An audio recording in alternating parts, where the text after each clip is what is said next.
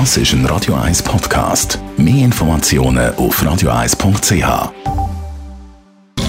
Netto, das Radio 1 Wirtschaftsmagazin für Konsumentinnen und Konsumenten, wird Ihnen präsentiert von Blaser Greinicher. Vertrauensvolle Beratung und Verkauf von Immobilien blasergreinicher.ch Wirtschaftsmeldungen mit dem Adrian Sutter. In der Schweiz sind im Moment so viele erwerbstätig wie noch nie. 5,3 Millionen Personen sind gemäss den Zahlen vom Bund erwerbstätig. Derzeit sage ich so, dass auch Leute eine Stelle finden, die schon seit einem Jahr auf der Suche sind. Migrare stellt der Online-Supermarkt MyMigro ein. Durch das verlieren 130 Angestellte ihren Job. Es wird aber für sie versucht, eine Anschlusslösung zu finden. Der Online-Supermarkt hat die wirtschaftlichen Erwartungen nicht erfüllt, begründet Migro den Entscheid.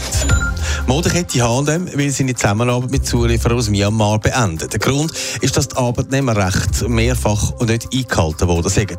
Die Angestellten kommen zum Teil viel zu wenig oder sogar gar keinen Lohn über so H&M.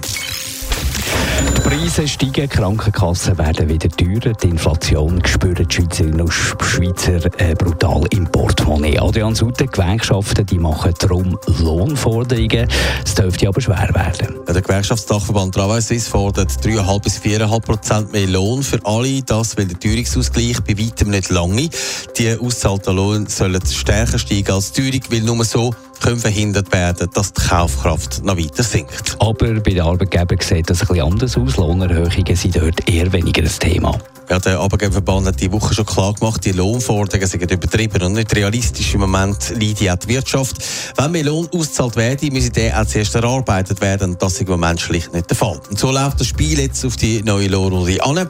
Die, die zahlen und die, die Lohn wollen, markieren ihre Position. Am Schluss dürfte es dann eine Art Kompromiss geben. Die 5% mehr Lohn von den Gewerkschaften fordert, dürfte aber gemäss Experten chancenlos sein. Netto, das Radio 1 Wirtschaftsmagazin für Konsumentinnen und Konsumenten.